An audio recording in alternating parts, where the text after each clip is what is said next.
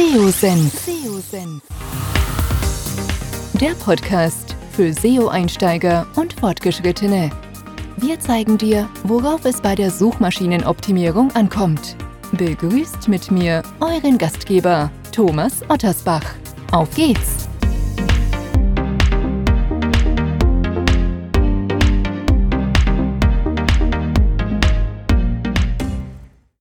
Ja, schön, dass du dabei bist bei einer neuen Podcast-Episode.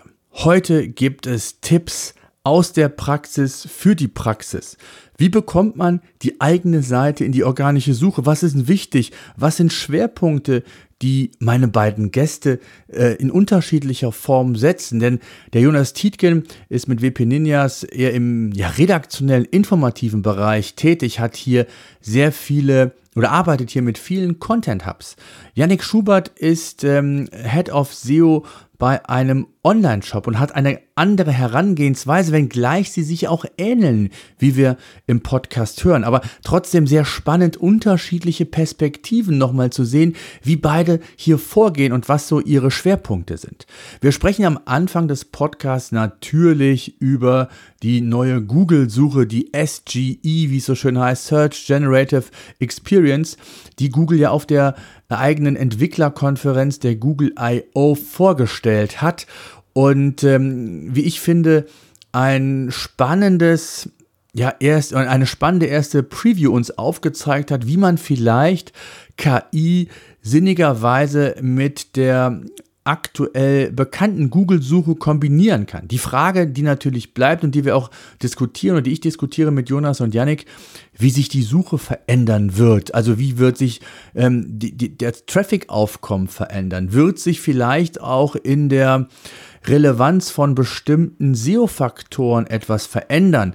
Äh, auch hier äh, spekulieren wir, diskutieren wir drüber und, und dann geht es an das eigentliche Hauptthema, wo wir wirklich ähm, viele Aspekte beleuchten, nicht nur von der technischen Seite, von der Content-Produktion, wie sie herangehen an den Aufbau von Themenhubs, ähm, mit welcher Methodik und, und, und. Also eine ganze Menge Input. Der Podcast ist auch etwas länger geworden als sonst, aber lohnt sich auf jeden Fall ja, bis zum Schluss dran zu bleiben und zuzuhören. Also ich würde vorschlagen, wir steigen direkt ein in den Podcast. Auf geht's, viel Spaß. Bevor es mit dem Podcast weitergeht, möchte ich dir meinen heutigen Partner vorstellen. Mit der Content Suite von PageRangers kannst du deinen kompletten Workflow für die Textproduktion abbilden. Wenn deine Texte Sichtbarkeit bei Google aufbauen sollen, musst du eines verstehen. Nur mit der richtigen Vorbereitung und den richtigen Analysen wirst du die Wünsche und Bedürfnisse deiner Zielgruppe verstehen und nachhaltig Sichtbarkeit aufbauen können. Das macht die Content Suite per Knopfdruck quasi möglich und erlaubt euch so, Daten mit Hirn zu verbinden. Ganz neu ist die Integration von künstlicher Intelligenz, die euch bei der Vorbereitung hilft, Prozesse abkürzt und Inspiration für die eigentliche Textproduktion liefert. Es stehen viele verschiedene Templates zur Verfügung, die ihr im Vorfeld, aber auch für die eigentliche Textproduktion verwenden könnt. Beispielsweise lasst euch auf Basis von Keywords Themenvorschläge entwickeln. Findet Synonyme, um den Stil des Textes zu optimieren.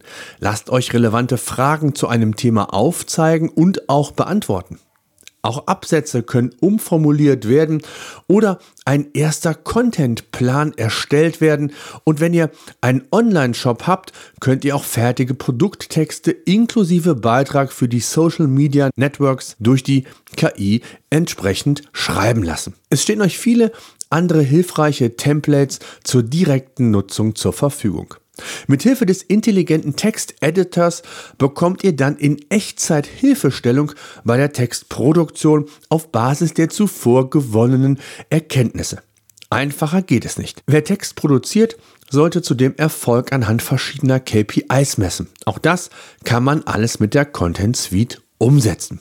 Am besten schaut euch unverbindlich die Content Suite von PageRangers unter www.contentsuite.com/test an und lasst euch zeigen, wie man noch bessere Inhalte und in kürzerer Zeit entsprechend bauen kann. Die Erfolgsformel ist in dem Fall SEO-Analyse mit künstlicher Intelligenz und Hirn zu kombinieren, um nachhaltig Sichtbarkeit bei Google aufbauen zu können. Also besucht contentsuite.com/test. Es lohnt sich. Auf geht's. Weiter mit dem Podcast.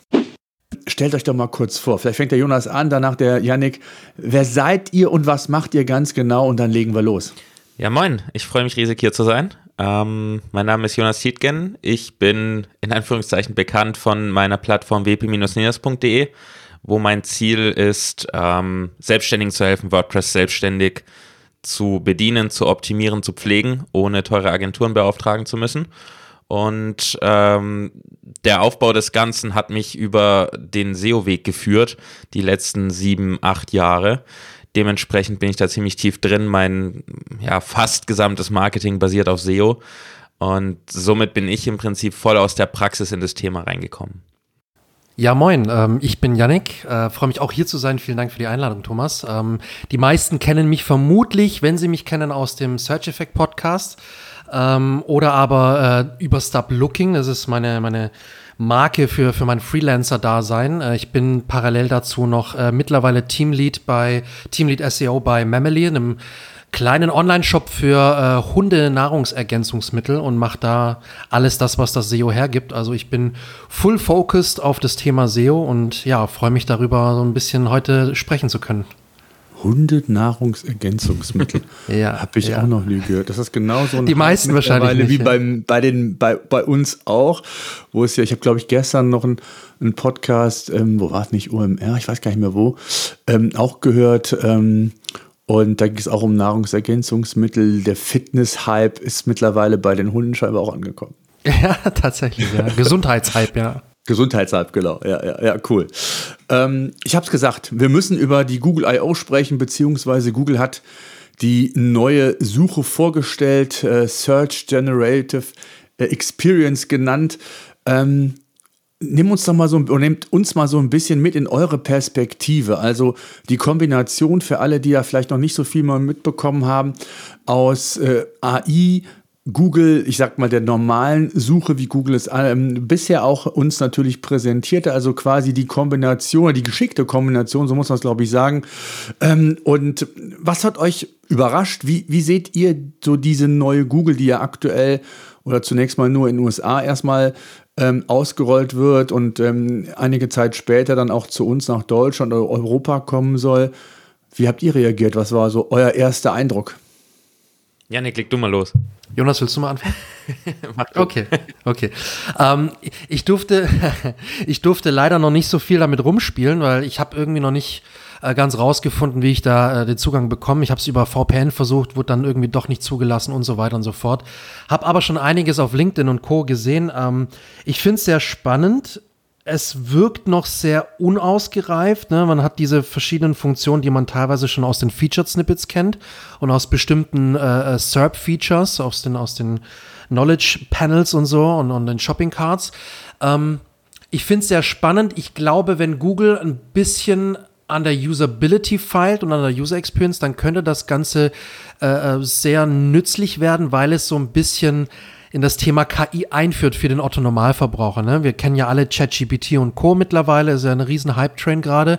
Ähm, das ist für, für den, für den Otto Normalverbraucher im Tag, im täglichen Leben, finde ich, noch nicht so, so wirklich nützlich. Ne? Es ist in unserer Marketing-Bubble ein Riesenthema, finde ich auch, ich auch cool. Ähm, und ich glaube, dass SGE bei Google das Ganze in die, in die ähm, normale Suche heben kann.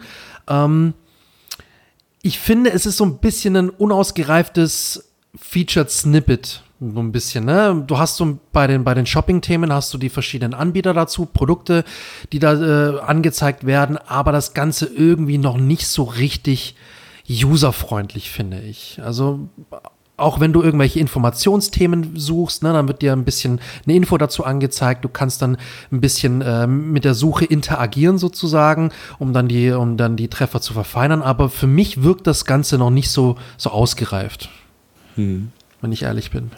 Jonas, was meinst du? Ähm, ah, es, ich finde es brutal schwierig, das irgendwie zu beurteilen, weil ähm, die ganze KI-Geschichte ist immer noch so neu für uns. Wir verstehen die alle noch gar nicht so wirklich. Ähm, ich versuche das so ein bisschen aus zwei Blickwinkeln zu sehen. Zum einen als Nutzer von Google und zum anderen natürlich als, als SEO. Aus Nutzersicht finde ich, ist es eine gute Weiterentwicklung von Google. Ähm, ich würde da nicht sagen, dass ich gegen diesen Fortschritt bin. Ich finde es eher gut. Ich finde auch recht gut, wie es jetzt vorgestellt ist, in Form von, sag ich mal so, das, das klassische Google bleibt erhalten, wird nur ergänzt um ein übergeordnetes äh, KI-Antwortmodell oben drüber. Aber es ist jetzt nicht so, dass sich die kompletten SERPs ändern und es gibt keine SERPs mehr oder irgend so ein Kram, was ja viele schon fast äh, schwarzmalend äh, in den Himmel geredet haben. Von daher finde ich es aus Nutzersicht recht eine gute Entwicklung, wenn Google es schafft, die KI schneller zu machen. Weil Stand jetzt ist, es dauert ja 10, 12, 14 Sekunden, bis da eine Antwort generiert ist. Und wenn ich überlege, wie ich aktuell google, ich bin einer von den, von den schnelleren Leuten, wenn ich 14 Sekunden warten muss oder auch nur 10 Sekunden warten muss, bis ich eine Antwort bekomme und dann auf einen weiterführenden Link klicke, wenn die Antwort mir nicht komplett alles gibt, was ich brauche, dann brauche ich zum Googlen im Vergleich zu jetzt das vier-, fünffache an Zeit. Das heißt, ich kann mir vorstellen, dass wenn es jetzt so bleibt, wie, wie wir es jetzt sehen mit der Geschwindigkeit, dass viele Leute genervt davon sind und eher einfach runterscrollen zu den klassischen Ergebnissen. Ähm, und aus, aus SEO-Sicht habe ich mittlerweile, ich weiß nicht, alle reden es entweder schwarz oder weiß. Alle sagen, es macht SEO kaputt oder alle sagen, es ist, macht gar nichts. Und ich glaube, es wird weder das eine noch das andere sein. Es wird sich halt ändern. Und äh, ich würde eine Sache reinwerfen, die fand ich nämlich sehr spannend. Ähm, aus SEO-Sicht, wenn man mal das Beispiel nimmt, ähm, fünf Ideen für die Gartengestaltung. Wenn man das jetzt googelt, kriegt man etwas, was wahrscheinlich äh, euch beide genauso nervt wie mich und die meisten anderen Nutzer, nämlich zehn List-Posts, äh, jeder mit einer Nummer mehr. Der eine hat fünf Ideen, der andere hat zehn Ideen, der nächste hat sieben Ideen. Und das finde ich ist keine coole User Experience. Da stimmt ihr mir vermutlich zu. Und mit der KI kommen wir da natürlich hin, dass wir von der KI direkt Ideen vorgeschlagen bekommen, die vermutlich dann aus diesen Listicles rausgezogen sind. Aber wir bekommen zu diesen einzelnen Vorschlägen direkt Links zu weiterführenden Seiten. Das heißt, diese Suchanfrage sorgt plötzlich dafür, dass Seiten Traffic bekommen, die vielleicht nicht nur dieses Listicle oder auch gar nicht dieses Listicle haben, aber einen tiefgehenden, detaillierten Ratgeber zu einem gewissen Punkt, der einem im Garten hilft. Zum Beispiel, wie du deine Pergola selber baust, sag ich mal. Diese Seite hätte nie Traffic bekommen über diese Suchanfrage, bekommt die jetzt aber. Und ich glaube, dadurch verschiebt sich das alles ein bisschen. Klicks werden wahrscheinlich nicht verschwinden, schätze ich mittlerweile, sondern sie werden sich eher anders verteilen werden vielleicht ein bisschen schwieriger zuordnenbar sein. Wir werden, ich bin sehr gespannt, wie Google das in der Search Console lösen wird für uns. Ähm, aber ich glaube nicht mehr daran, dass Klicks verschwinden oder manche keinen Traffic mehr kriegen. Ich glaube, es wird sich einfach stark ändern und vielleicht mit ein bisschen Hoffnung ähm, sorgt es dafür, dass die Suchergebnisse wieder bisschen individueller, breiter gefächert und nicht so einheitsbrei sind, wie sie jetzt sind. Ich hoffe ja, dass das Thema Qualität wieder an Bedeutung gewinnt, weil wir hatten das auch in unserem Podcast mit der Jenny schon. Ne? Sie hatte da irgendwie ein Tauchbeispiel gebracht mit irgendeinem Tauchcomputer oder so, wo es wirklich überlebensnotwendig ist. Und viele Blogposts, die haben die wichtigsten ähm, Funktionen gar nicht richtig getestet oder nicht ausreichend getestet. Und da hast du halt einfach gemerkt, dass Google teilweise trotz den ganzen Algorithmen, trotz RankBrain und so weiter, was in den letzten Jahren alles kam an, an Updates, trotzdem manchmal noch nicht ganz rausfindet oder raus hat, was denn wirklich qualitativ die besten Ergebnisse sind, die besten Themenbeiträge dazu. Und ich glaube, dass das hoffen, das ist meine Hoffnung, dass das äh, noch an Bedeutung gewinnt, um einfach möglichst relevante Ergebnisse anzuzeigen, die auf Basis der KI bewertet sind, dass die wirklich die relevantesten Beiträge zu dem Thema sind und, und die umfassendsten Beiträge. Und ich glaube, dass ich hoffe, dass das eine Weiterentwicklung noch von dem Featured Snippet ist, um einfach zu sehen, okay, der Beitrag hat sich wirklich gut mit dem Thema auseinandergesetzt oder mit dieser speziellen Anfrage. Und deswegen nehmen wir das jetzt in das SGE-Panel mit rein und, und spielen das aus mit Quellenangabe. Und ich hoffe einfach, dass die Qualität der Beiträge, die da mit reingehen, ähm, steigen wird oder wirklich top ist. Das ist meine Hoffnung. Mhm. Ja, ich bin, da, ich, ich bin da auch so ein bisschen zwiegespalten. Ich weiß gar nicht, ob sich der Traffic verändern wird, das, was du eben meintest, Jonas. Für mich ist das eigentlich nur der, der Schritt, der nächste Schritt. Also Google ist ja schon seit längerem eher so als Antwortmaschine, tituliere ich sie eigentlich immer. Ne? Zu sagen, Google versucht irgendwie Nutzer im eigenen ähm, Ökosystem zu halten, ihm Antworten zu liefern. Das macht Google ja eigentlich jetzt mit der KI auch. Das Spannende wird sein, wie wird sich SEO vielleicht verändern müssen. Ähm, weil ich glaube, KI wird Bestandteil bleiben. Da sind wir uns, glaube ich, sicher, ob das jetzt 14 Sekunden dauert oder äh, Google, glaube ich, wird in der Lage sein, da auch die Performance äh, so äh, hochzuhalten, dass das vielleicht anders geht. Aber die Frage wird ja sein, wie muss sich SEO vielleicht sogar ändern, damit man als Seite auch in die Quellen der KI kommt. Das ist ja auch das Spannende. Ist nicht nur zu sagen, ich bin im organischen Bereich jetzt irgendwie auf Position 1 bis 3, sondern du hast es ja eben gesagt, Janik, ähm, da werden die Quellenangaben, was wir ja so ein bisschen bei ChatGPT so ein bisschen immer ähm, moniert haben, dass das schade ist und dass man gar nicht weiß, woher ähm, ChatGPT die Quellen oder die, die Angaben halt hat. Äh, das macht Google ja anders. Das heißt, wir kriegen diese Angaben und im Umkehrschluss heißt es natürlich für, für uns SEOs oder für, für die Unternehmen, die Sichtbarkeit aufbauen wollen, wie komme ich da rein? Also wird das Thema Branding, Marke noch relevanter?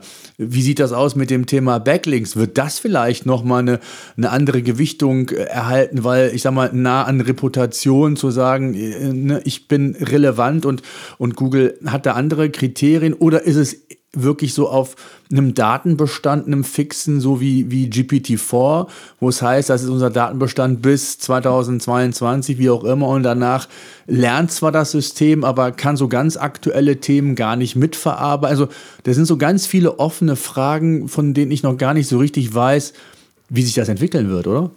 Wird keiner wissen. Ja, ist spannend. Also, ich habe, ich, ja, und, und ich glaube, Jonas und ich sind beide der Meinung, dass, ähm, wir da einfach mal abwarten müssen, ein bisschen beobachten. Man muss auf jeden Fall dranbleiben. Man sollte sich jetzt nicht verrückt machen. Ne? Jonas hat es gut äh, gesagt. Also viele wollten gleich alles schwarz an die Wand malen. SEO ist jetzt wirklich endgültig tot und so weiter. Den Spruch hat man ja schon 50 Mal pro Jahr gehört in den letzten zehn Jahren. Ähm, jedes, jedes Jahr ist SEO tot und das kann ich mir beim besten nicht, will nicht vorstellen. Google würde sich ins eigene Fleisch schneiden und uns äh, äh den, den äh, organischen Traffic wegnehmen und die Klicks. Ne? Viele Webmaster und, und Website-Besitzer werden sich dann äh, ärgern und werden dementsprechend Maßnahmen in die Wege leiten. Deswegen kann ich mir das nicht vorstellen. Ähm, ich sehe es als, als ähm, ja, Möglichkeit, nochmal das Skillset zu erweitern. Nicht nur zu schauen, wie komme ich jetzt in die normalen organischen Ergebnisse rein, sondern wie komme ich jetzt in dieses ja, in, in, in, dieses Panel rein von, von der, von der SGE, von dem, von dem KI-generierten Bereich bei Google. Und Google hat halt den Vorteil, sie können es wirklich können es, ne? Ob sie es dann machen, ist, ist mal wieder die Frage, aber sie können es sehr, sehr gut in das Ökosystem Google integrieren. Ne? Sie haben einen brutalen, brutalen Kosmos mittlerweile erstellt über die letzten 20, 30 Jahre und äh, sind da wirklich, haben einfach alle Vorteile in, in den eigenen Reihen. Gut, Bing hat jetzt auch in kräftig in ChatGPT investiert und in OpenAI dahinter, ne? Klar, aber ich glaube, dass Google die, das Potenzial hat, da wirklich was Schönes zu bauen und uns auch ein zusätzliches Tool an die Hand zu geben, wo wir damit rumspielen können. Auch als SEOs, nicht nur als, als Website-Inhaber, sondern auch als SEOs, finde ich. Ja, also ich, ich, ich finde es insofern total spannend. Äh, dieser Traffic ist ja in diesen Snapshots. Ne? Also, Jonas hat es eben gesagt, gibt es den Snapshot-Traffic dann irgendwo in der Google Search Konsole und unterhalb der, der, der Fragen beziehungsweise der, der KI-Antwort sollen ja dann auch noch ähnliche Fragen, also das, was du quasi in eine KI fragen kannst, gibt mir noch weitere relevante Fragen oder Themen zum Thema XY, kriegst du direkt mit aufgelistet, plus die tiefe Recherchemöglichkeit bei den einzelnen URLs, die ich ja sowieso brauche. Also viele machen den Fehler, sich nur auf, auf KI-Inhalte zu, zu fokussieren und diese zu, zu nutzen. Sondern hier kriege ich eigentlich alles vor die Füße geworfen, was ich eigentlich brauche. Nicht nur als SEO, sondern auch als Content Creator, als Verantwortlicher, der für Content da ist, weil der Blick nur in die KI ist zu wenig, der Blick in die Tiefe, gerade bei bestimmten Themen, ist absolut notwendig. Und wenn ich das auf einer ähm, Seite quasi bekomme, dann, dann ist das ja schon mal viel wert. Und, und wie sich dann der Traffic verteilt, das wird spannend zu sehen sein. Wer sind die Fragen, die unterhalb des Snapshots quasi oder unterhalb der, der KI-Themen geschrieben wird? Also nicht nur die Quellen, also da sind so viele offene Fragen. Ich finde es spannend. Ich bin gespannt, bin ich bei dir, Jonas, ob die das von der Usability hinbekommen. Ich kann mich erinnern, ich glaube, Google hat immer so, wenn neue Services veröffentlicht wurden, dann gab es immer so eine interne Benchmark. Äh, die durften, glaube ich, bestimmte, ich weiß nicht, ob zwei, drei Sekunden, wie auch immer, die durften nie bestimmte Benchmarks überschreiten. Vorher wird der Dienst nicht veröffentlicht. Und das jetzt mit, mit, mit, ähm, mit, mit dieser Lösung gemacht, ha gemacht zu haben, zeigt, ah, dass man sich vielleicht doch schneller äh, bewegen musste, als einem lieb war und äh, wie sich das entwickeln wird. Also ich glaube, wenn einer die Ressourcen hat, dann wird Google das sein. Also von daher bin ich da total gespannt. Ich bin jetzt auch freigeschaltet über den ähm, ähm, VPN-Kanal. Das heißt, ich werde es jetzt in den nächsten Tagen auch nochmal testen. Und ähm, ja, bin auf jeden Fall sehr, sehr gespannt. Ich würde dann noch kurz ähm, okay. was zu, zu Yannicks Aussage gerade sagen, abwarten und mal gucken, was passiert. Ja, du gerne. hast ja gesagt, dass ich dir dazu stimmen werde. Ja, ich stimme dir ein bisschen zu, aber nicht 100 Prozent. Deshalb muss ich dazu noch kurz was sagen.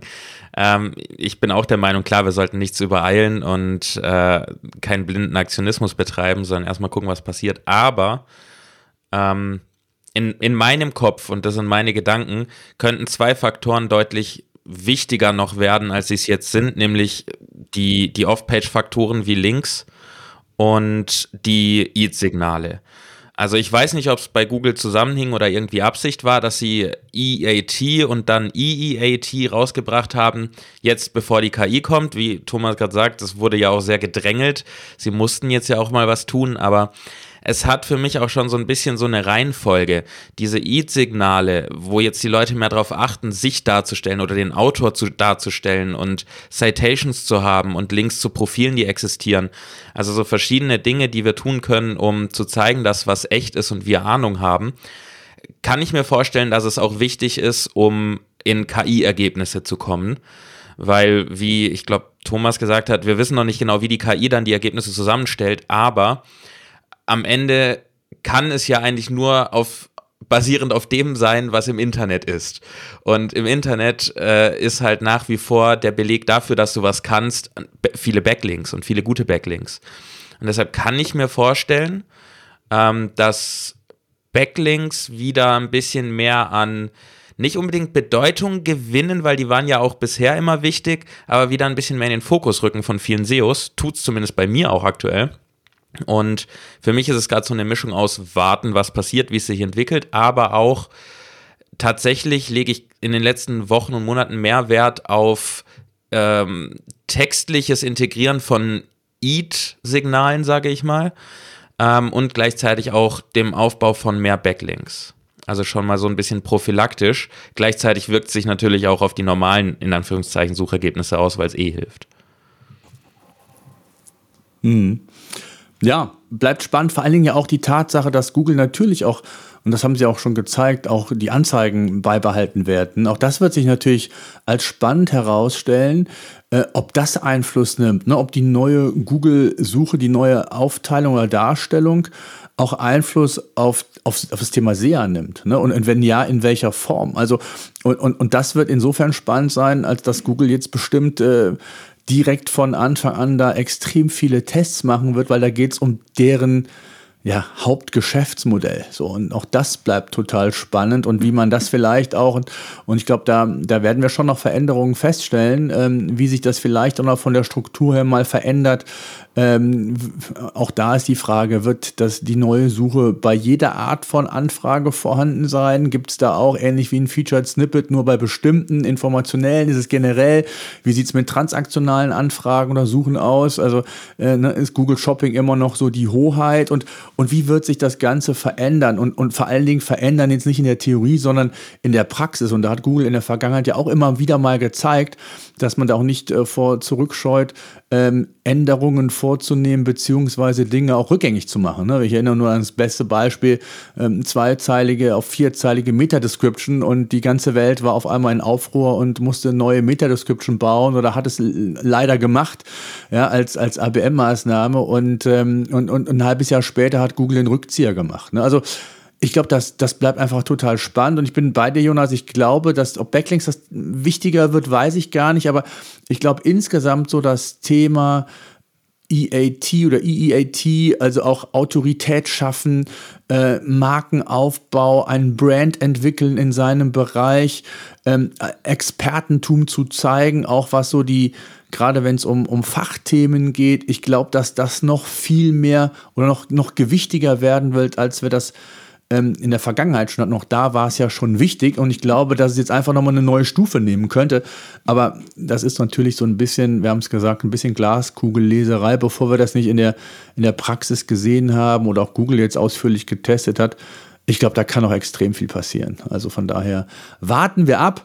Ähm, aber spannende Perspektive, spannende Entwicklungen. Jetzt äh, wollen wir zum Hauptthema mal kommen. Wir haben es ja so ein bisschen genannt, SEO ähm, aus der Praxis für die Praxis. Und ich habe jetzt ja mit euch zwei, zwei SEO-Experten, die auf unterschiedliche Art und Weise ähm, Sichtbarkeit für die eigenen Projekte aufbauen. Ähm, Janik, du hast gesagt, du bist in einem Online-Shop, da gibt es natürlich andere Herausforderungen zu meistern, wie man in die gezielte Sichtbarkeit kommt, als jetzt bei Jonas beispielsweise. Ähm, nimm uns doch mal so ein bisschen vielleicht erstmal, Jonas, mit, welche Art von Projekten hast du, betreust du und damit wir den Zuhörer, Zuhörerinnen so ein bisschen abholen, ähm, um, um welche Art von Projekten in Anführungszeichen geht es bei dir? Kurze Unterbrechung in eigener Sache. Ich würde gerne mit dir mehr in Interaktion treten und in den Austausch gehen. Wenn du beispielsweise Fragen zu dem heutigen Podcast-Thema hast oder deine Meinung einfach mal mit mir teilen möchtest, dann mach es doch ganz einfach und unkompliziert und sende mir eine Sprachnachricht. Egal, ob von unterwegs, direkt mit deinem Smartphone, Tablet oder auch vom Rechner aus, einfach seosenf.de slash feedback aufrufen und du kannst bis zu fünf Minuten deine Sprachmessage aufnehmen und an mich direkt versenden. Ansonsten auch immer gerne per E-Mail unter podcast.seosenf.de, per LinkedIn oder wo auch immer sonst. Ich freue mich auf deine Nachricht. Jetzt geht es weiter mit dem Podcast. Viel Spaß. Also grundsätzlich mal ist bei mir das Hauptthema natürlich mein eigener Blog, meine eigene Website. Ähm, zusätzlich, also ich betreue keine SEO-Projekte. Ähm, ich, ich helfe Leuten, SEO besser zu verstehen, insbesondere Anfängern. Ich habe einfach gemerkt, dass meine Zielgruppe, ich meine, basically mache ich ja WordPress, aber meine Zielgruppe hat natürlich dann, sobald sie ihre Website aufgesetzt hat, auch den, äh, das Ziel, Leute drauf zu ziehen. Und für die ist dann SEO natürlich ein sehr, sehr guter Kanal. Deswegen ist es bei mir mehr ein, äh, ich mache SEO für meine eigenen Projekte und ähm, die Learnings gebe mhm. ich dann weiter. Das heißt, bei mir ist es weniger ein Betreuen von Kunden. Also eher informative Inhalte, ne? Also, ne, in genau. Ja. Vereinzelt also kommt auch mal ein Kundenprojekt um die Ecke. Ja, genau. Ja. Es ist überwiegend ja. Info. Ja. Okay. Inforichtung. Ja, Lass uns da mal so mit einsteigen. Worauf legt ihr Wert? Wenn ihr Projekte habt, wenn ihr jetzt gezielt in die Sichtbarkeit investieren wollt, analysieren wollt, was sind so die ersten Schritte? Weil wir haben ja auch viele Einsteiger, viele Fortgeschrittene, die auch immer wieder vor der Fragestellung stehen, ich habe ein neues Projekt übernommen, was mache ich jetzt? Also wie ist da so eure Herangehensweise? Ähm, wie, wie, wie, wie beurteilt, analysiert ihr eine Webseite und wie kommen dann so die nächsten Schritte zustande? Soll ich mal, Jonas? Ja, ja, ich habe ja, ich habe ja regelmäßig neue Projekte, dadurch, dass ich ja auch ähm, noch zusätzlich Freelancer bin und, und Freelance-Projekte betreue. Und da ist es halt immer am Anfang so, egal ob das jetzt in-house ist oder ich wirklich als Freelancer agiere, ich muss mir erstmal einen Überblick verschaffen über die aktuelle Struktur. Ne? Wie ist die Seite aufgebaut? Welche Seiten gibt es? Wie ist die Hierarchie? Ne? Ich, ich crawl dann die Seite mit irgendwelchen Crawling-Tools ähm, und schaue erstmal, okay, welche Ebenen gibt es? Welche Seitentypen habe ich? Ne? Habe ich einen Dienstleister oder jetzt jemand wie Jonas, der sehr viel über informativen Content äh, macht und da sehr viele Ratgeberseiten hat? Oder habe ich jemand, der wirklich äh, primär sein Geld mit irgendwelchen ähm, Leads verdient, die bei ihm buchen? Ne? Also ein Dienst, ganz klassischer Dienstleister der, da ist der Fokus dann eher ein anderer wie bei dem informativen Content. Da geht es eher darum, äh, irgendwie sich eine Struktur zu schaffen, um die Money Keywords abzudecken. Also das, was wirklich, äh, die Suchbegriffe, die wirklich Geld bringen, die nah an der Conversion sind, das ist so mein Ziel immer Nummer eins. Und dann gehen wir ein bisschen so das EAT-Thema an oder EAT-Thema an, um, um thematische Autorität zu erlangen und dann wirklich auch über Longtails natürlich auch informativen Content ähm, ja, abzugreifen, aber tatsächlich bei mir liegt der Fokus auf äh, Money Keywords und da eher die Begriffe abzugrasen, die wirklich direkt für Umsatz sorgen und da muss ich mir am Anfang erstmal eine Übersicht verschaffen. Wie ist die Struktur aufgebaut? Wie ist die aktuelle Website aufgebaut? Und dann geht es darum, im zweiten Schritt mit einer gezielten Keyword-Recherche zu schauen, okay, ähm, ist die Struktur suboptimal? Ne? Müssen wir Seiten konsolidieren, weil die dieselben Keywords targetieren und weil ich eben Duplicate Content habe? Oder ist die Struktur relativ in Ordnung und es geht einfach darum, ähm, den Keyword-Fit ein bisschen zu, zu ähm, fokussieren, ein bisschen besser abzudecken und äh, zusätzliche Seiten aufzubauen, um eben noch mehr Keywords abzudecken. So, das sind so die zwei klassischen Fälle. Muss ich irgendwie gucken, dass ich Seiten zusammenfasse? Also ist einfach ein bisschen Chaos auf der Website, sage ich mal. Oder ist einfach noch nicht das Potenzial ausgeschöpft, was man ausschöpfen könnte. Also muss ich eventuell mein Keyword-Set erweitern und zusätzliche Seiten erstellen. Das ist so immer der, der klassische Einstieg in ein Projekt. Auch, auch mhm. in-house. Ne? Das ist immer, immer so der klassische Einstieg. Ja, wie wichtig ist dir da in dem Zusammenhang ähm, die technische Seite? Es wird ja oft immer viel äh, gesprochen, ja, Technik ist nicht mehr so wichtig. Also ich, wenn ich den, den bestoptimiertesten äh, Shop oder Webseite habe von der technischen Perspektive her, dann bringt mir jetzt erstmal nicht viel, wenn die Inhalte nicht stimmen. Umgekehrt ist es einfacher mit, mit guten Inhalten, vielleicht nicht ganz so hm, optimalen Wert, technischen ja. Werten und da Dingen. Hat sich das in den letzten Jahren bei dir, bei euch verändert oder was, was hast du da für, eine, für einen Blickwinkel drauf? Tatsächlich ja. Also es ist nicht komplett unwichtig geworden, aber es hat sich Stück für Stück immer immer weiter in die Richtung geändert, dass es weniger wichtig wird. Ähm, auch bei mir, ich sehe es bei uns immer. Ähm, ich nenne es jetzt mittlerweile technische Hygiene. Hygiene aus dem Grund, weil es einfach dazugehört. Technisches SEO ist nach wie vor wichtig. Ähm, viele, viele technische SEOs würden mir bestimmt äh, den Kopf abreißen, wenn ich sage, ja, technisches SEO ist überhaupt nicht mehr so richtig relevant. Aber es gehört, es gehört wirklich dazu. Ich nenne es Hygiene, weil es sein muss. Wir hatten, ich habe immer wieder so, so, den Fall, dass ich in der Search Console sehe, äh, tausende von parametrisierten Seiten werden gecrawlt. Ne? Und dann ist so immer das erste To-Do, okay, wir müssen gucken, dass wir das Crawling verbessern. Wir wollen dann über die Robots.txt diese Verzeichnisse sperren, zum Beispiel bei, bei Online-Shops, ne? die ganzen Parameter. Äh, möchte ich nicht crawlen lassen. Es ist unnötig und es sorgt einfach dafür, dass Google die Seite nicht mehr so effizient crawlen kann und es teilweise sehr lange dauert, bis Seiten indexiert werden können. Dann gibt es der typische Fall ist so, oder der klassischste Fall ist eigentlich die interne Verlinkung. Ne, es kommt raus, boah, es wird auf mehrere hundert Seiten verlinkt, die einfach entweder ein 404 auswerfen, eine Weiterleitung besitzen oder sonst was. Ähm, und das ist einfach ein ein Task, der sehr schnell gefixt werden kann. Ich kann die interne Verlinkung sehr easy anpassen. Es ist ein manueller Aufwand, ja. Kann teilweise auch ein paar Wochen dauern, bis alles angepasst ist. Aber es ist so ein Easy Fix, würde ich sagen, weil man ganz genau weiß, was man zu tun hat und wo man es tun muss.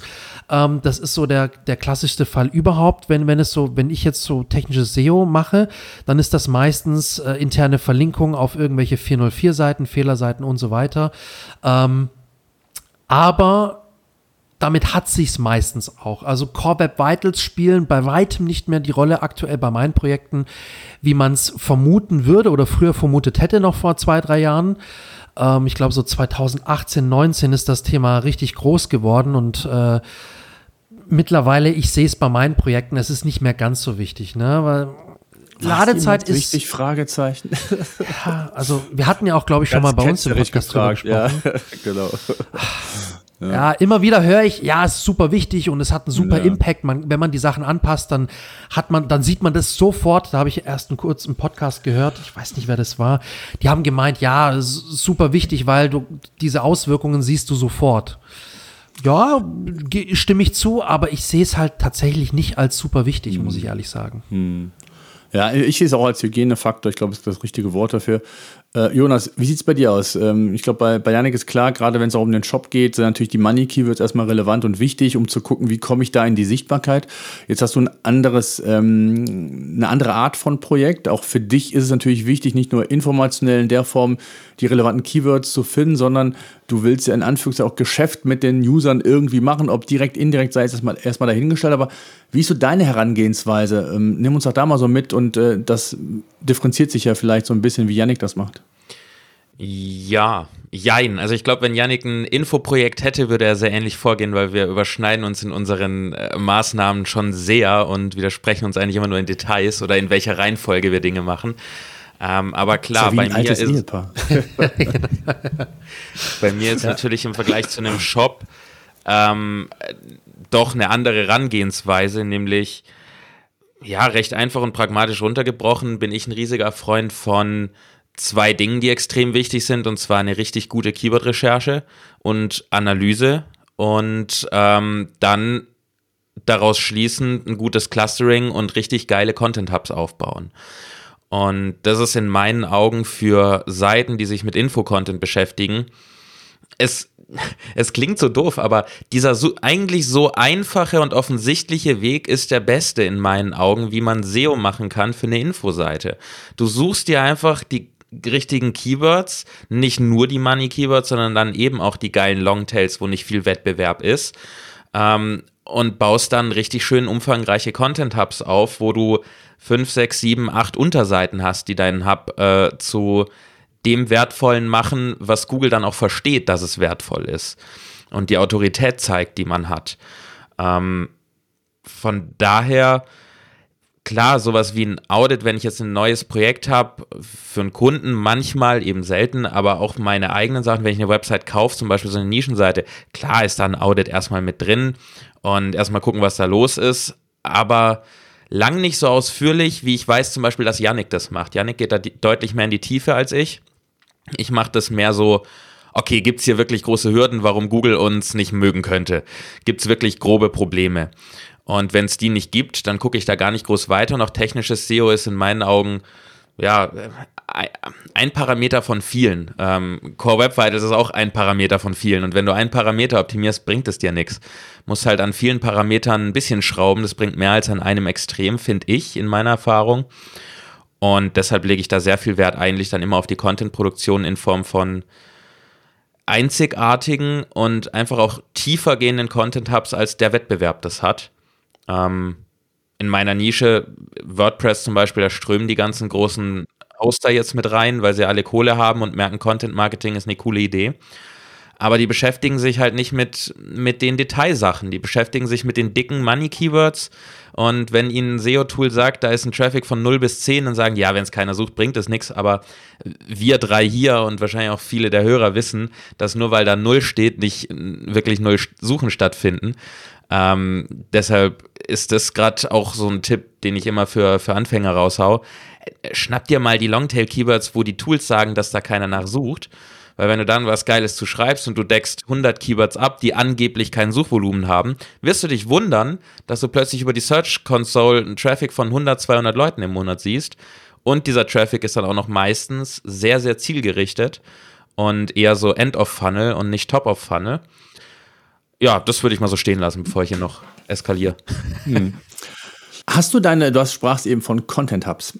Wie behältst du die im Blick? Sind es so wenige, dass du es im Blick halten kannst? Hast du eine Mindmap, wo du sagst, das sind so meine Content Hubs, die will, ich sinnvoll erweitern? Ähm, weil das ist ja oftmals so eine strukturelle Fra Frage auch. Ne? Also wenn ich natürlich einen breiten, ein breites Themenspektrum habe, kann ich euch irgendwann die, die Übersicht verlieren. Hast du da einen pragmatischen Tipp? Wie machst du das? ich habe einen pragmatischen Tipp, der ist, spricht gegen das, was ich selber tue. Äh, also was ich mache ist, ich weiß, ich was los schon, ist. Aber sag's mal. ich, ich kenne meine Seite, ich kenne meine Content Hubs. Ich habe auch nicht 50 Content Hubs. Ich habe im Prinzip vier oder fünf und deck die dann extrem tiefgehend ab. Ähm, man könnte natürlich sagen, die nächste Ebene hat dann teilweise auch schon wieder so ein bisschen eine Hubstruktur, weil es da dann auch noch mal mehr in die Tiefe geht bei einzelnen Unterthemen. Aber so grundsätzlich, ich habe es einfach im Kopf.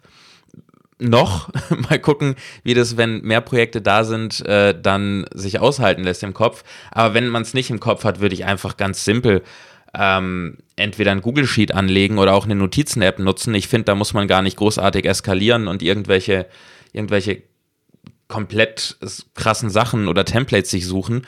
Leg dir einfach irgendeine Struktur an, die du selber verstehst. Jeder ist ein bisschen anders drauf. Manche sind visuelle Menschen. Dann baust du dir das halt in Google Sheets mit einer Farbe auf, irgendwie oben und dann mit einer Baumstruktur nach unten laufend die Unter Unterthemen. Äh, oder du machst dir im Zweifelsfall einfach in der Notizen-App einen Stichpunkt und äh, alle darunter eingerückten Stichpunkte sind dann die zu diesem Content-Hub gehörigen Themen. Ich würde das da wirklich einfach halten, weil ich ein Freund vom Pragmatismus bin. Ich, ich sehe es genauso, wenn ich nochmal meinen Senf dazu geben darf. Ähm, wir machen es in-house, ne? wir, wir arbeiten bei Memely mit, mit mehreren Leuten zusammen. Äh, auch Content-Produktion ist bei uns ein, ein Thema, das äh, nicht nur ich betreibe, sondern auch äh, viele andere Personen im Unternehmen und auch mit Freelancer.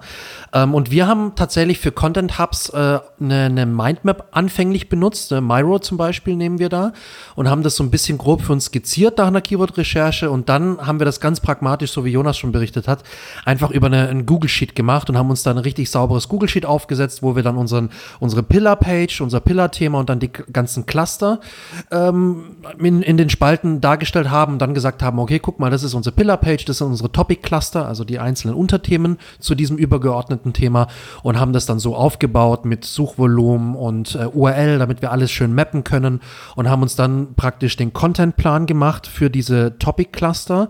Ähm, weil wir zum Beispiel, und vielleicht haben das auch viele andere Zuhörer, die im Online-Shop-Bereich unterwegs sind, wir haben das Problem bei Memely, dass wir sehr nischig unterwegs sind. Ne? Wir konkurrieren teilweise auch mit, mit den großen Ketten wie Fressnapf und Co., haben aber ein sehr, sehr spezielles Produkt, eine Nahrungsergänzung für Hunde. Ist jetzt noch in Deutschland kein Riesenthema, das gegoogelt wird. Wir sind da sehr beschränkt, was das Suchvolumen nach den typischen Produkt-Keywords äh, und so angeht und, und Kategorie-Keywords. Das wird nicht viel gesucht. Wir kommen aktuell sehr, sehr viel noch über den äh, Content-Bereich und über informationelle Suchanfragen. Also eigentlich das, was auch Jonas mit seinem Blog macht. Und wir haben da mittlerweile einen relativ guten und großen äh, Blog aufgebaut, wachsen stark in der, in der Sichtbarkeit über den informationellen Content und haben uns da auch Gedanken gemacht, wie können wir das Ganze abdecken mit, mit Content äh, oder mit, mit Content Hubs und Pillar Pages und äh, machen da auch äh, ordentlich Umsatz über diesen informationellen Content. Ne? Und das ist halt einfach ein wichtiges Thema, um nicht nur, nicht nur die Money Keywords abzudecken, sondern auch zu versuchen, gerade über Longtails ähm, einen sehr, sehr guten äh, ähm, ja, die Brücke zu schlagen von, okay, ich, der, derjenige, diejenige sucht Informationen und im nächsten Schritt braucht er ein Produkt oder braucht er eine Dienstleistung und dann eben die Brücke zu schlagen von dem informationellen Content rüber zur Dienstleistung oder zum Produkt. Und da finde ich, ist die Kunst, beides zu machen. Money Keywords abzudecken, aber auch wie Jonas über informationellen Content und dann dementsprechend langfristig Leads dazu generieren. Und das ist so die Kunst. Und da muss man, ich glaube, relativ pragmatisch vorgehen und darf sich in der, in der Strategie und in der Konzeption nicht zu sehr zu verkünsteln, weil dann verbringst du nur äh, deine Tage damit, irgendwelche Listen aufzubauen, irgendwelche schönen Mindmaps zu kreieren, aber du äh, schaffst den Sprung nicht dann wirklich in die Umsetzung. Und das ist ganz wichtig. Man muss wirklich pragmatisch vorgehen. Ja, absolut. Vor allen Dingen, ich habe mit dem Stefan Vorwerk von About You äh, mit vor einiger Zeit einen Podcast aufgenommen. Da haben wir bewusst mal das Thema SEO für kleine Online-Shops besprochen. Es gibt ja auch immer wieder, auch da werde ich immer wieder mit konfrontiert, wo auch teilweise kleinere Shops resignieren, kommen und sagen, wir haben gegen die Großen sowieso keine Chance. Und das, das stimmt einfach nicht. Wenn ich in der Nische perfekt bin und mich da als Experte positioniere. Und da geht es schon los mit dem richtigen Content. Da geht es aber auch schon los, und die Frage muss ich mir einfach auch stellen, als, als ja, Shopbetreiber, Content-Verantwortlicher.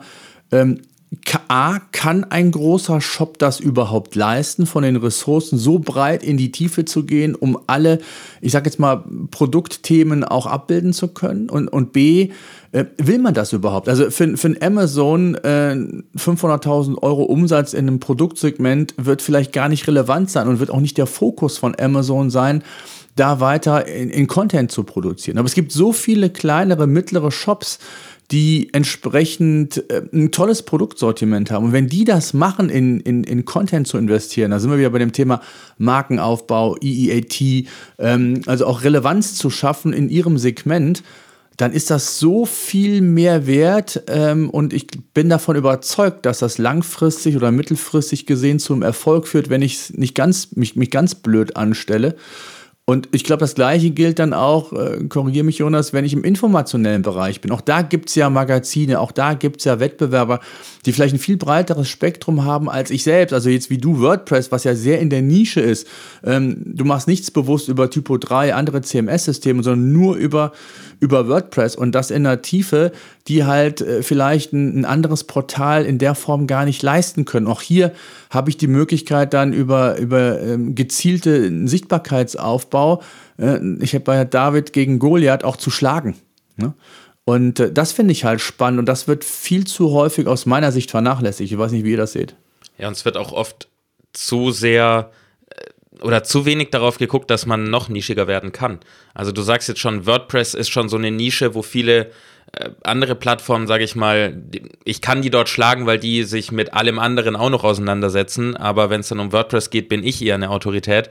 Da würde ich sogar noch tiefer gehen und sagen, ja, aber sogar im WordPress-Bereich äh, kann man noch mal in fünf bis zehn verschiedene WordPress-Nischen gehen, kann damit locker ein ganzes Business aufbauen, eine riesige Zielgruppe erreichen. Ich meine, WordPress läuft auf 43 Prozent aller Websites weltweit. Das ist kein kleines System.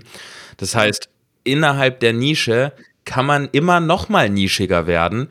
Und ich glaube, viele unterschätzen die Macht von einer kleinen, kleinen Nische. Viele denken dann, oh Gott, ja, aber wenn wir beim Beispiel Online-Shop bleiben, und nee, wenn ich dann aber nur noch, sagen wir hier, Mamily sagt, sie kriegen keine Kunden mehr, sie müssen irgendwie nischiger werden, dann machen sie jetzt halt nur noch Nahrungsergänzungsmittel für Golden Retriever ganz spezifisch.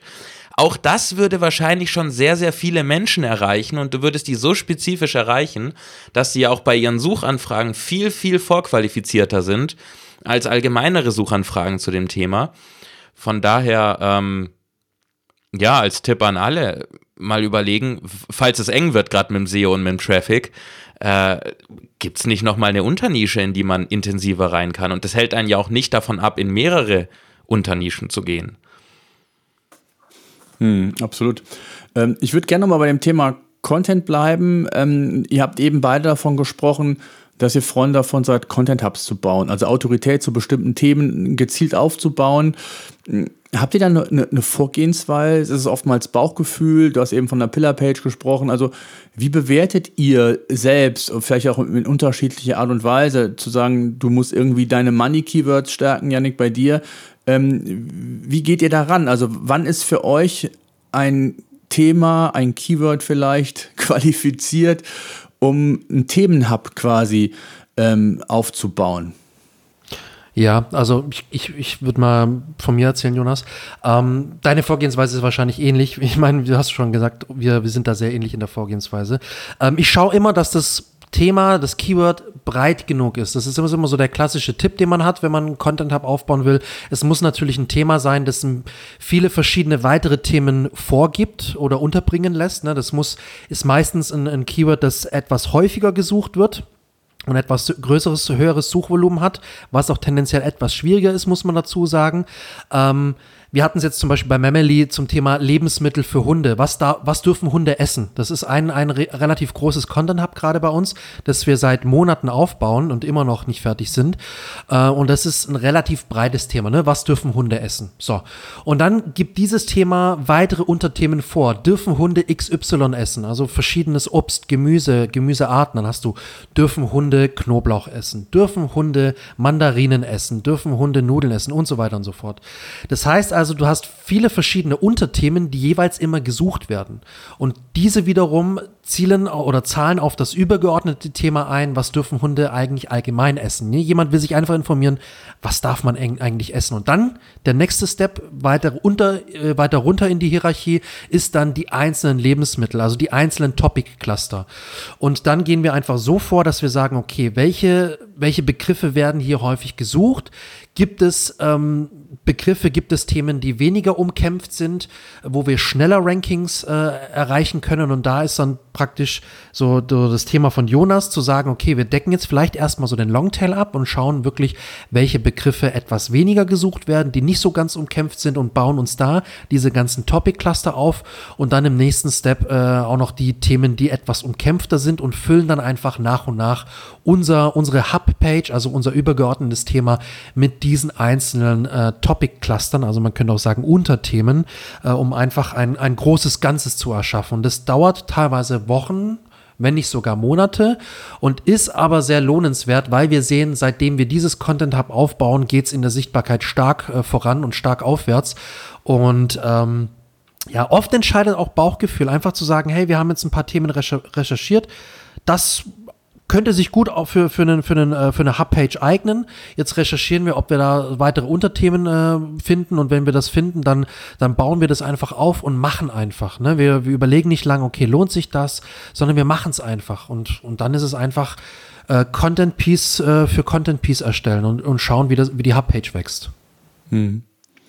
Jonas, wie sieht es bei dir aus? Ist es ähnlich? Ja, also während bei mir natürlich auch das Suchvolumen erstmal ein bisschen eine Rolle spielt, eben ob das Thema überhaupt groß genug ist, ist die viel größ das viel größere Kriterium für mich tatsächlich, möchte ich für dieses Thema ranken, egal aus welchem Grund, und wenn ja, schaffe ich das ohne einen Content Hub.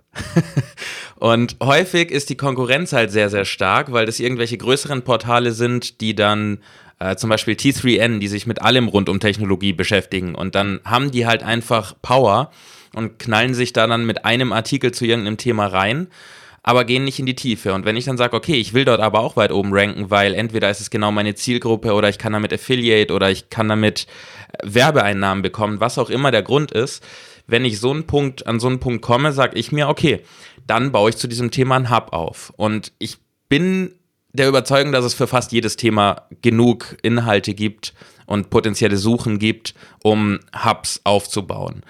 Ähm, wenn wir das, du hattest ja ein tolles Beispiel, Janik, dann bringe ich auch noch ein tolles Beispiel, ähm, dass wir schön praxisnah bleiben. Wenn wir über ähm, WordPress reden, dann können wir über Page-Builder reden, mit denen man Seiten aufbauen kann. So, wenn ich jetzt für Page-Builder ranken möchte, dann ist das natürlich ein sehr hart umkämpftes Feld, weil ja auch die ganzen Page-Builder selber da ranken und dann alle, die damit Affiliate-Provision verdienen wollen und so weiter und so fort. Dann könnte ich runtergehen und sagen, okay, dann kümmere ich mich um den Elementor als einen Page-Builder. Und auch dort ranken natürlich viele Leute, die Affiliate-Provisionen wollen. Elementor selber rankt da. Und wenn ich dann sage, okay, ich will da aber unbedingt rein, dann kann ich zum Thema Elementor, was ja schon wieder eine Nische von einer Nische von einer Nische ist, einen kompletten Content-Hub aufbauen, weil zu diesem Thema ist es relevant, wann brauche ich Free, wann brauche ich Pro, äh, was kostet der? Kann ich den irgendwann deinstallieren, ohne dass ich all meine Inhalte verliere? Äh, wie geht es eigentlich überhaupt? Also eine Anleitung schreiben. Und schon hat man in einer Nische von einer Nische von einer Nische einen kompletten Content-Hub. Und deswegen ist für mich tatsächlich Kriterium Nummer eins, ob ich ranken möchte und ob ich es schaffe, nur mit einem Beitrag zu ranken. Und gerade bei diesen eher Money-Keywords schafft man das, wenn man so eine in Anführungszeichen kleinere Seite hat wie ich, eher weniger wenn man nur einen Beitrag dazu schreibt. Und dann ist für mich einfach Content Hub Time. Und dann wird ein Content Hub gebaut, weil die Themen sind immer da, die Fragen sind immer da, die Suchen sind da, auch wenn die Tools sie nicht anzeigen. Und das ist dann die Erfahrung der Zeit, die ihr ja auch habt. Man hat dann das Gefühl und man weiß, man kennt die Zielgruppe, das suchen die Leute. Und dann wird daraus einfach ein Content Hub gebaut. Und selbst wenn die Leute mal zwei Beiträge nicht finden, weil sie das nicht suchen und zwei dieser Beiträge in einem Content Hub bekommen keinen Traffic, heißt ja nicht, dass es nicht meine Autorität stärkt für, mein, für meine Content-Seite oder Content-Hub-Seite. Hm. Ich glaube, ich glaube in dem. Ja, sag ruhig, sorry. Hm? Sorry. Ich glaube, in dem, äh, in dem Gesichtspunkt oder zu dem, zu dem, äh, zu dem Gedankengang ist sehr wichtig zu sagen, dass Content auch immer ein Ziel verfolgen sollte. Ne? Also, Thomas, du wirst mir äh, total recht geben. Äh, Content muss immer ein Ziel erfüllen. Ich muss mir Gedanken machen, was möchte ich mit dem Content bezwecken. Ne? Äh, will ich einfach nur Traffic erstmal, um etwas zum Beispiel zu monetarisieren, beispielsweise Affiliate-Einnahmen oder sonst was? Also habe ich ein Umsatzziel dahinter? Möchte ich Leads generieren, weil ich ein Produkt verkaufe, eine Dienstleistung verkaufe? Also reicht mir der Traffic allein nicht, um Geld damit zu verdienen, beispielsweise über Affiliate oder, oder VG Word oder sonst was. Ähm, und da muss man sich halt einfach klar machen, wie Jonas gesagt hat, möchte ich dafür ranken? Klar, und im nächsten Schritt macht es Sinn, dafür zu ranken. Also kann ich meine Ziele, die ich langfristig habe, mit diesem, mit diesem Art von Content oder mit diesem Thema erfüllen? Und zum Beispiel bei uns ist auch immer die Frage, können wir damit unsere Produkte pushen, Produkte verkaufen? Ist das ein Thema, das einen engen Produktfit hat. Ne? Das ist ein Painpoint bei unseren Kunden. Die googeln nach dieser Information, aber das ist ein typisches Problem von zum Beispiel einem Hundebesitzer oder von jemand, der mit einer WordPress-Seite seine, seine Website betreibt und hat einen typischen Painpoint und kann im nächsten Schritt eventuell ähm, die Dienstleistung in Anspruch nehmen oder das Produkt kaufen.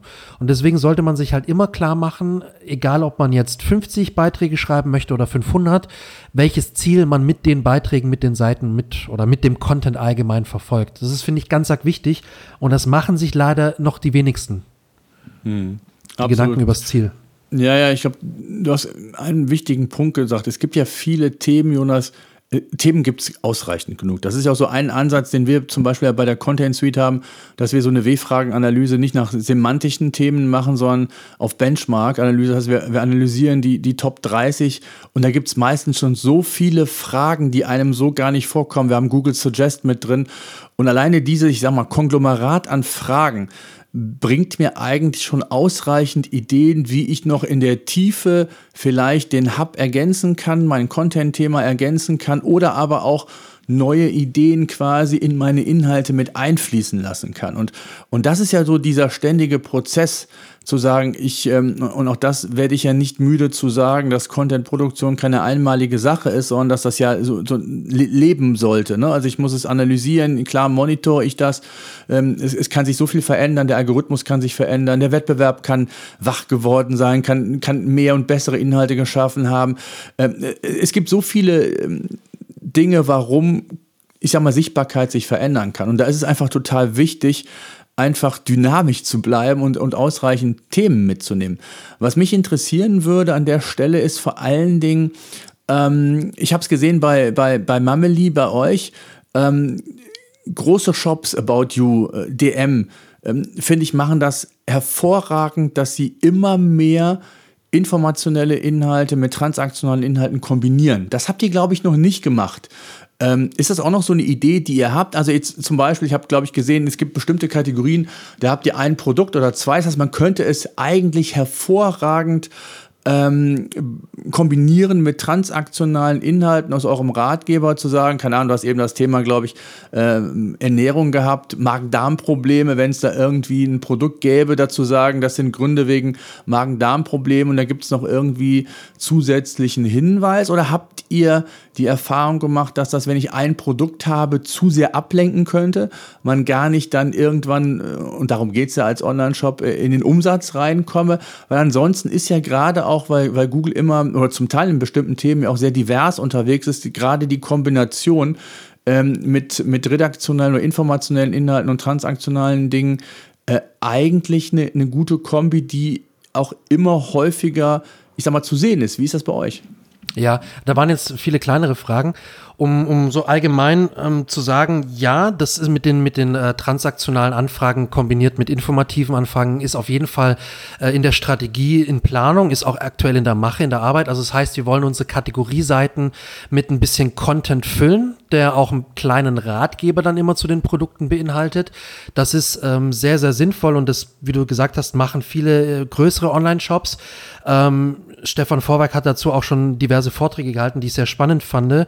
Und äh, wir machen das auch so, also auch bei meinen eigenen Projekten überlege ich immer, macht das Sinn, zum Beispiel bei dem Kategorie, äh, bei der Kategorie jetzt einen, einen kleinen Content Hub aufzubauen, einen Informationshub. Also da hat man dann so Mischausprägungen, ne, so einen Hybriden zwischen Produktlistings mit äh, Content dabei. Manche Online-Shops haben nur ihre Produktlistings ohne irgendwelchen Content. Da ist dann nur die H1 äh, die, Kategor die Kategorieüberschrift.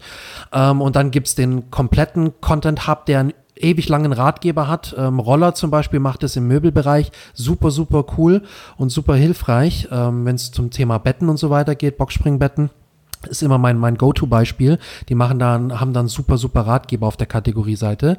Ähm, und was wir außerdem noch machen, also das ist in Planung, ja, das ist super sinnvoll, wie du gesagt hast. Und was wir außerdem noch machen, äh, wir schauen, dass wir unsere Blogbeiträge mit dem informativen Content schon durchaus mit äh, Call to Actions zu unseren Produkten anreichern, weil wir eben Themen haben, die sehr, sehr produktrelevant sind, ne? die, wo immer ein konkreter Painpoint im Hintergrund steht. Du hast es gesagt, zum Beispiel Magenprobleme. Wir haben da Themen zum Beispiel Darmsanierung beim Hund. Wie kann ich äh, den Darm sanieren, nachdem zum Beispiel irgendwie eine Antibiotikumkur gegeben wurde beim Tierarzt?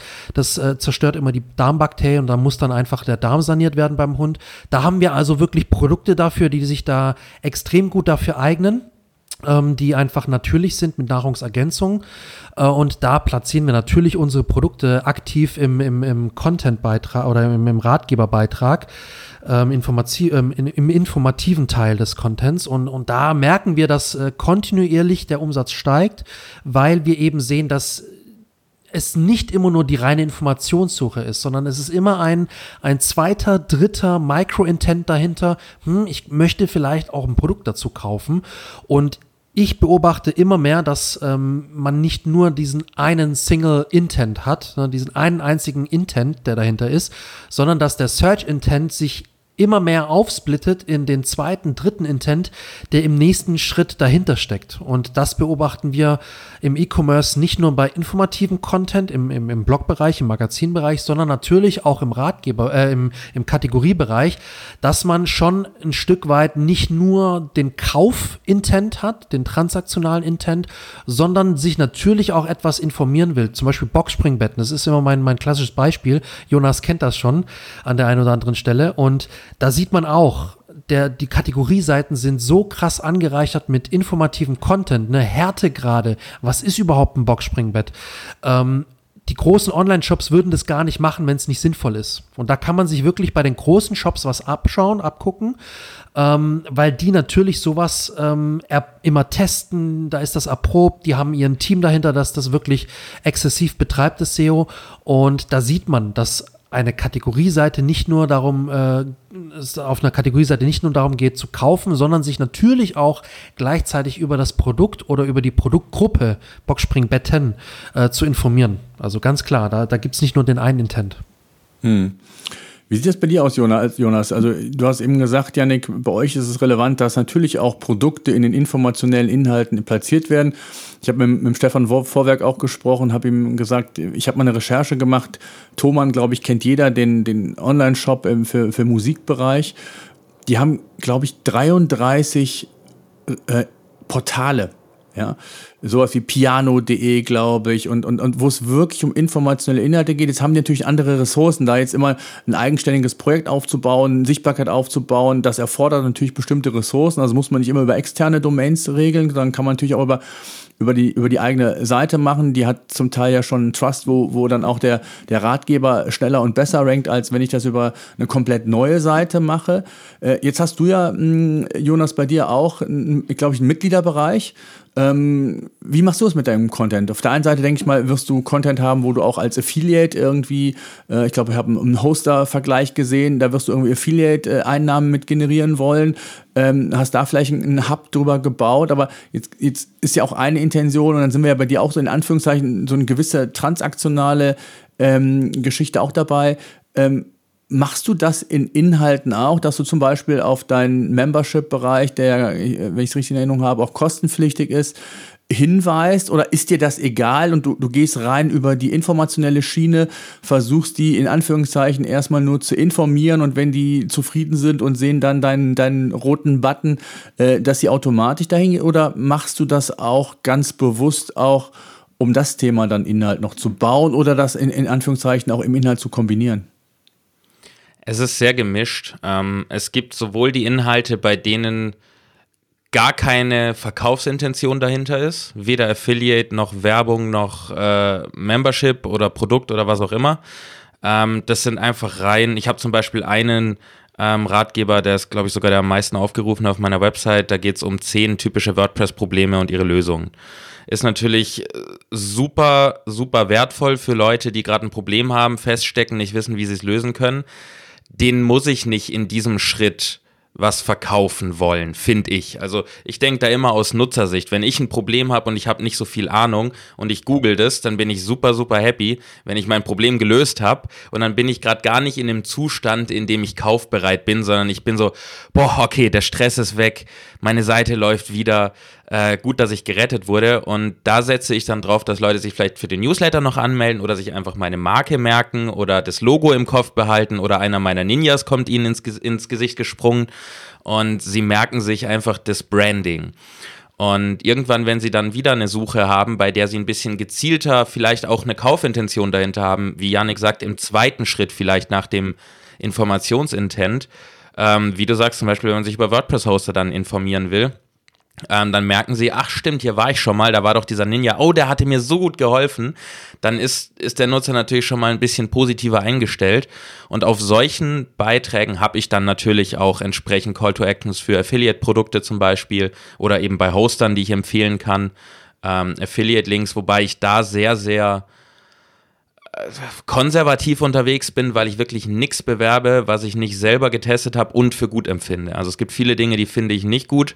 Da habe ich dann, die habe ich auch in meinen Artikeln erwähnt, aber da sind dann keine Affiliate-Links zu drin, weil ich die nicht empfehlen kann. Und ähm, zu meinem Mitgliederbereich, das ist mehr so ein Ding, das ich im Fließtext mit ein, einlaufen lasse, wenn es passt. Zum Beispiel äh, wirklich, also ohne jetzt dicke Call-to-Action-Boxen zu machen, steht dann halt im Fließtext, viele meiner Mitglieder fragen mich häufiger in der Richtung, bla bla bla. Und dann verlinke ich das auf mein Membership. Also es ist so gesehen da so ein bisschen mehr versteckte Werbung.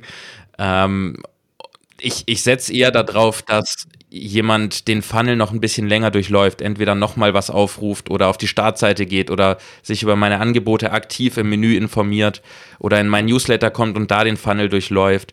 Aber das ist so ein Produkt und bei vielen anderen Produkten von mir sehe ich das auch.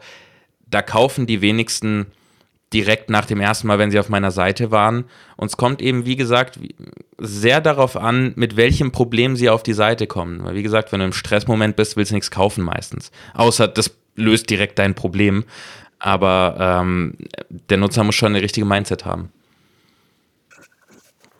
Was ich ja spannend finde, auch gerade jetzt, wenn es um informationelle Dinge geht, wie bei dir, ähm, wie sehr machst du dir Gedanken, was so das Thema in Anführungszeichen Customer Journey angeht? Also eigentlich sollte ja gerade auch die Zielsetzung, kann ja nicht gleich auch noch was zu sagen, sein, dass ich im Grunde genommen möglichst viele Touchpoints meinen potenziellen Kunden irgendwie äh, schon, schon äh, in Berührung komme mit. Ähm, Ob es jetzt auf der Seite ist, wenn er sich über bestimmte Produktgruppen, Produkte informiert, wenn es um, ich weiß nicht was, alles für verschiedene Schritte jetzt in, in, in deinem Fall mit, mit, mit äh, Hundegesundheit geht. Aber ähm, das kannst du ja durchdeklinieren, auch bei WordPress. Ne? Fängst mit dem Hoster an, dann hat er Bedarf irgendwie, welche Plugins äh, sind hier relevant, ähm, kostenpflichtige, kostenlose, dann tritt bei dir vielleicht das Thema Affiliate wieder mit ein. Also äh, auch dann zu sagen, wie kann ich zum Beispiel, keine Ahnung, ein Backup von, von WordPress machen, wie kann ich äh, es noch SEO-fitter machen, du hast eben vom Page-Builder gesprochen, ist der wirklich so SEO-konform, ist er nicht zu kom komplex, zu träge für SEO, wir haben immer die Core Web Vitals gesprochen, also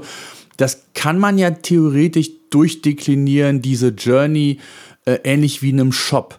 Machst du das, wenn du dir Gedanken machst, ein neues Themencluster aufzubauen oder bist du dann eher pragmatisch und sagst, das ist einfach ein relevantes Themencluster, das muss ich jetzt bespielen, unabhängig jetzt strategisch gesehen, ob ich jetzt bei dem einen Thema die Journey an, an, an Punkt A oder Phase A oder B bin. Wie tief gehst du da rein? Es hat sich stark geändert. Am Anfang war ich sehr auf diesem Gedanken, den du jetzt gerade auch genannt hattest, ähm, von wegen, okay, wenn jemand äh, Punkt A hat, dann interessiert er sich als nächstes dafür. Das heißt, diese Sachen habe ich, würde ich sagen, alles, was du übrigens gerade gesagt hast, findet man auf meiner Website. Da habe ich überall Ratgeber zu, zu diesen Themen. Und das ist der Punkt. Am Anfang habe ich mir da viele Gedanken gemacht und habe diese ganzen ich sag mal, klassischen Touchpoints, die man auf der Entwicklung von, ich habe keine Website bis hin, ich habe die Website und möchte sie optimieren, diese ganzen Themen, die einen interessieren, die habe ich alle abgedeckt. Das heißt, mittlerweile ist es mehr der Gedanke, welche individuellen Probleme treten auf, welche Painpoints gibt es noch, wo kann ich in die Tiefe gehen ähm, und es gibt Milliarden Themen, also es gibt mehr als genug zu tun. Aber es hat sich geändert. Also es ist nicht mehr so Customer Journey mäßig, in meinen Gedanken wie, wie am Anfang, weil ich einfach die klassische Customer Journey, sage ich mal, recht gut begleite. Ähm, aber der Fokus ist sehr, sehr stark auf also du hast Nutzer. das Fundament quasi schon, ne? Ja. Richtig, also das Fundament mhm. ist da und mittlerweile ist dann sehr, ja. sehr krass der, kam bestimmt auch aus meinen vorherigen Antworten raus, der Fokus auf den Nutzer. In welchem Zustand ist der Nutzer gerade? Welches Problem hat er? Wie fühlt er sich dabei? Wie ist er emotional gerade drauf? Hat er Angst? Ist er verunsichert? Ist er aufgeregt? Das sind Dinge, über die sich viele, glaube ich, wenig Gedanken machen. Und ich bin mittlerweile an dem Punkt, dass ich mir darüber Gedanken mache, weil ich dieses Fundament habe. Das heißt, ich habe den Luxus, mir auch darüber Gedanken machen zu können. Und darauf basierend setze ich dann äh, die Themen ein oder, oder schreibe auch die Themen auf eine gewisse Art und Weise. Du kannst ja ein Thema aus 17 verschiedenen Blickwinkeln betrachten. Und äh, es existiert auch zu jedem Thema ja schon ein Ratgeber von irgendjemandem. Das heißt, ich will ja auch nicht wiedercoin und das gleiche nochmal schreiben, sondern ähm, dann gehe ich halt nicht auf die 17 tollsten SEO-Plugins, sondern ich gehe aus dem Blickwinkel, hier, die drei sind die einzigen, die du brauchst. Ähm, weil in meinem Kopf ist vielleicht Überforderung da.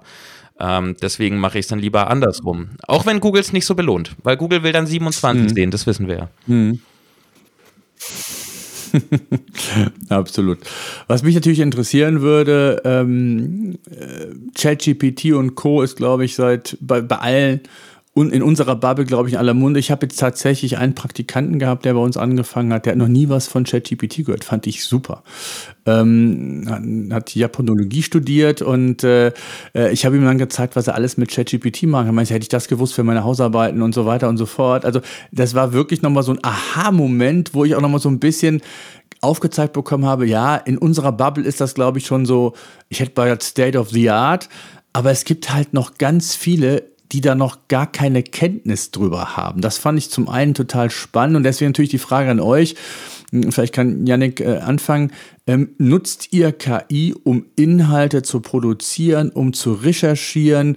Äh, habt ihr schon produktiv im Einsatz oder ist es noch wie bei vielen ja auch noch so eine Art Ausprobieren, Spielen mit, mit, mit ChatGPT? Wie sieht das bei dir oder bei euch aus? Es ist so eine Mischung. Es ist eine Mischung aus äh, wirklich produktiv im Einsatz haben, als auch ausprobieren. Äh, ich hatte heute Morgen erst noch mit, mit Jonas drüber gesprochen. Also es gibt viele Use Cases, wo ich gemerkt habe, ChatGPT ist jetzt nicht ganz die Erleichterung, die man sich vielleicht sogar am Anfang erhofft oder gewünscht hatte. Ähm, viele, viele Workflows sind einfach nicht deutlich schlanker geworden mit JetGPT, aber gewisse kleinere Tasks, wie so ein bisschen die anfängliche Keyword-Recherche, so, so ein paar Ideen erstmal brainstormen, ein paar Seed-Keywords brainstormen, bevor ich dann wirklich ans Tool rangehe und meine Keyword-Recherche betreibe, so im, im klassischen Sinne, in Anführungsstrichen. Ähm, so viel zum Brainstorming, Inspiration, zum Strukturieren erstmal, Gedankenordnen, einordnen, äh, ein bisschen Ideen finden. Super. Äh, dann ne, da, dazu äh, nutzen wir es auch wirklich regelmäßig, jeden Tag. Ähm, zum, also zur anderen Frage, ob wir es für die Content-Erstellung nutzen, aktuell Nein, ganz klares Nein.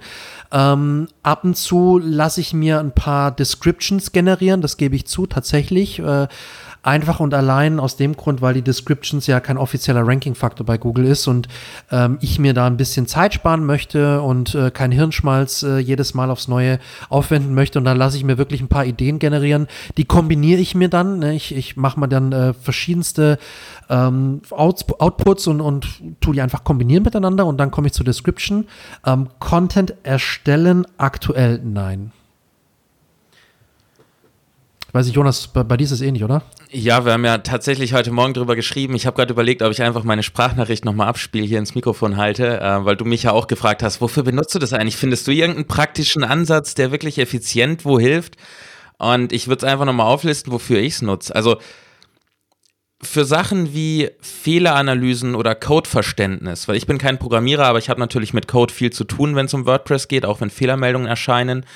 Ähm, dafür setze ich es wirklich äh, produktiv ein und das spart mir sehr viel Geld, weil ich nicht jedes Mal für kleinste Sachen Programmierer fragen muss und auch sehr viel Zeit, weil ich nicht bei jedem Mal Stack Overflow zehn Minuten lang durchsuchen muss für jede kleine Fehlermeldung.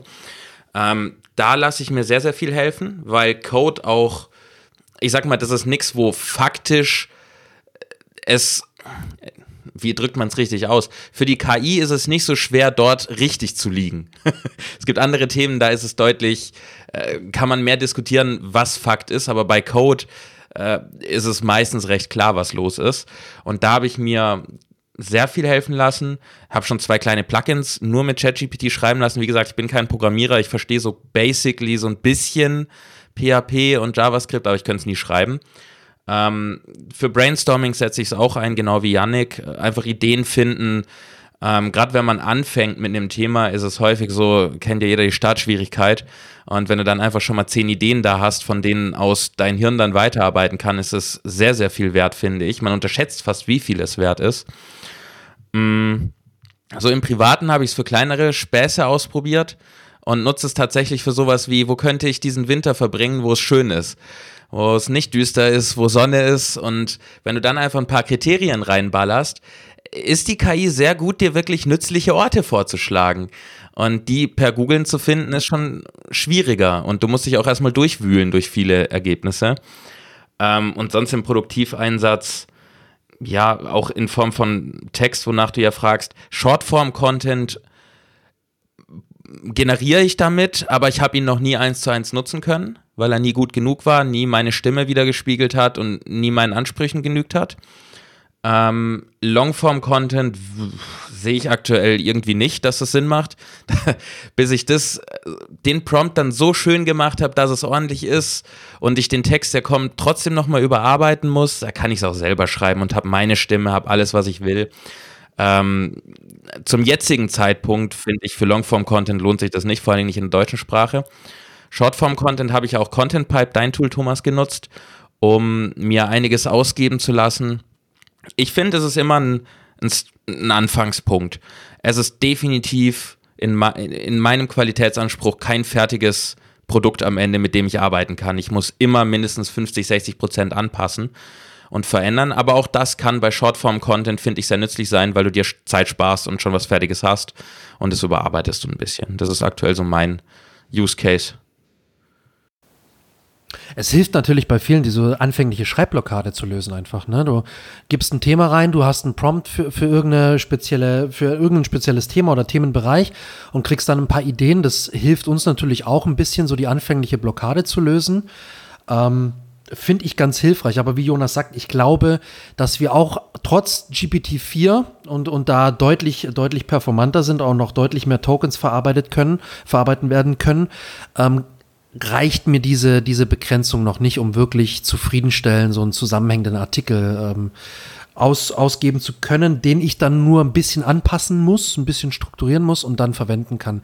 Ich kann mir vorstellen, dass das in einem in naher Zukunft, ferner Zukunft äh, auf jeden Fall möglich sein wird.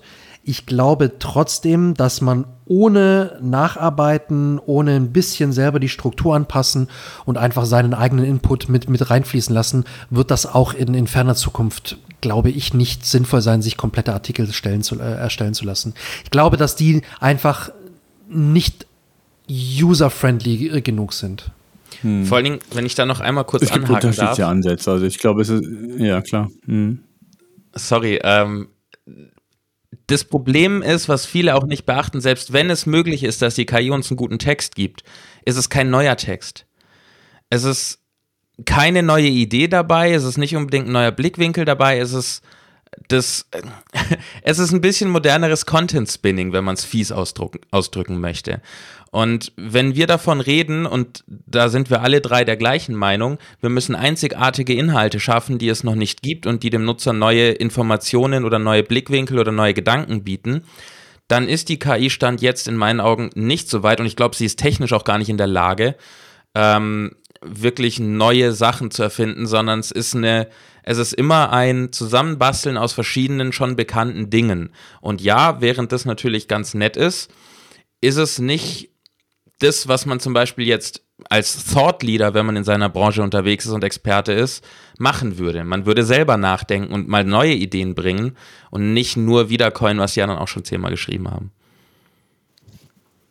Hm. Ja, absolut. Die Diskussion, die gibt es ja schon ganz oft und ich glaube, auch da werde ich nicht müde, dass KI nur Inspiration sein kann und immer nur ergänzend zu dem da sein soll. Jetzt mit ähm, wir haben es jetzt ja auch veröffentlicht in der Content Pipe beispielsweise mit, mit den sogenannten Knowledge Bases oder Embeddings. Hast du halt die Möglichkeit, eigene Datenquellen aufzubauen und die quasi an die KI zu übergeben. So, und das ist nochmal eine ganz andere Stufe, aber auch das funktioniert nicht immer. Also wenn du da jetzt sagen willst, ich habe ein White Paper mit 100 Seiten, schreib mir das mal um, dann wird das nicht funktionieren, weil wir begrenzt sind in der Anzahl der Tokens über GPT-4, sondern es kann hier nur sein, wenn du konkrete Informationen abrufen willst dann kann es dir helfen. Also wenn du konkret sagen willst, ich hatte das Beispiel mit dem Deutschland-Ticket, äh, das gab es vor ein paar Jahren schon mal, also auch aktuelle Bezüge oder auch Produktinformationen, die die KI nicht haben kann, wenn ich die mit übergebe oder wenn ich mir aus einem Artikel eine FAQ schreiben lassen will, die äh, ganz speziell zu meinem Thema quasi eine, ein, ein Paper eine URL oder was auch immer hinterlegt ist als Datenquelle und ich übergebe das der KI und, und mache die Kombination aus den beiden Themen, dann wird das nochmal eine ganz andere Stufe nehmen. Aber auch das ist nicht immer so äh, allgemein zu sehen. Also von daher, auch das bleibt spannend und auch das wird sich zeigen, genau wie mit der Google-Suche, wie sich das Ganze weiterentwickelt. Und von daher finde ich es immer spannend zu, zu hören, ob man schon produktiv arbeitet, weil viele haben so diesen ersten Chat-GPT-Hype jetzt hinter sich und waren erstmal total begeistert. Im zweiten kam vielleicht ein bisschen Ernüchterung, ah, die Qualität ist jetzt gar nicht so gut, wenngleich wir auch ähm, darf man das sagen, dumme, dumme Content Creator äh, identifiziert haben, die wirklich von ChatGPT äh, den, den Text eins zu eins übernommen haben und äh, unter jedem Text äh, kann sich vielleicht, oder zumindest die, die das schon mal gemacht haben, äh, dann gibt es ja den Hinweis, ähm, Regenerate Response, glaube ich, steht da und das mitkopiert haben und im Text veröffentlicht haben auf der Webseite. Ja, und da habe ich mal nach gegoogelt und da gibt es total viele, wo das mit drin steht. Also ähm, dümmer geht's nicht. So und und und das wird sich, glaube ich, so ein bisschen jetzt relativieren oder sollte es relativieren. Dann werden wir sehen, wie inwieweit KI und da bin ich fest der Überzeugung, das wird äh, in den täglichen Produktion oder in den täglichen Arbeitsablauf mit eingehen. Das wird auch in der Content-Produktion eine wesentlich wichtige Rolle spielen, wenn man weiß, wie man es einsetzen kann. Äh, wir haben eine Agentur, äh, die hat das, glaube ich, ganz schön gesagt. Die haben einen Texter Anfang des Jahres eingestellt. Ähm, der kam jetzt zu seinem Chef und fragte, bin ich jetzt überflüssig? Jetzt gibt es ChatGPT. Und ähm, die Antwort war, fand ich super, äh, nein, bist du nicht. A, brauchen wir dein, dein, deine Rationalität, das, das kann ChatGPT nicht. Und vor allen Dingen, wenn du produktiver und schneller bist ähm, als bisher, dann haben wir ja schon total viel gewonnen. Und, und äh, die ersten Ergebnisse zeigen, wenn er sonst jeden Tag einen Artikel geschafft hat, schafft er im Schnitt jetzt ähm, zwei an einem Tag. Das heißt, er ist produktiver geworden. Und das ist so ein bisschen die Reise, wo es hingehen wird. Und äh, wenn man dann noch äh, andere Qualitätskriterien da hinzunehmen kann, wie Datenübertragung an die KI übermitteln, dann, dann wird das, glaube ich, eine, eine Reise, die, die wird spannend. Ja, werden wir sehen.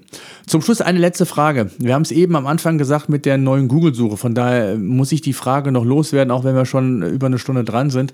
Ähm, wir haben gesagt, oder meine These war ja, dass es unter Umständen relevanter werden wird, ähm, Reputation in Form von Backlinks oder auch ähm, linkless Links quasi einfach nur mit Mentions quasi zum eigenen Produkt, zur Marke äh, aufzukommen.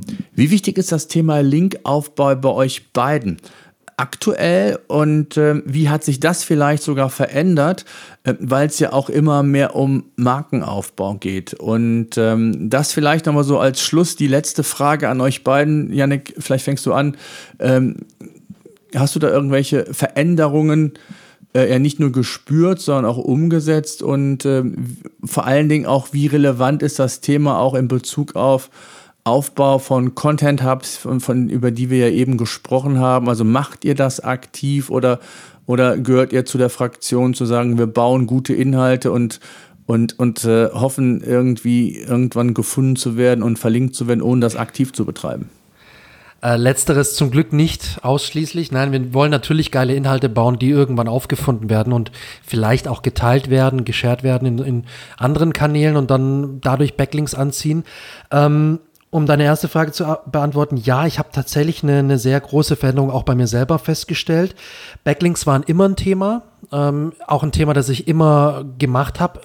Teilweise leider nicht gerne, muss ich da ehrlich dazu sagen, weil Link-Building einfach ähm, ja, sehr, du brauchst einen sehr langen Atem, du brauchst Geduld, du brauchst ähm, natürlich auch Budget, leider.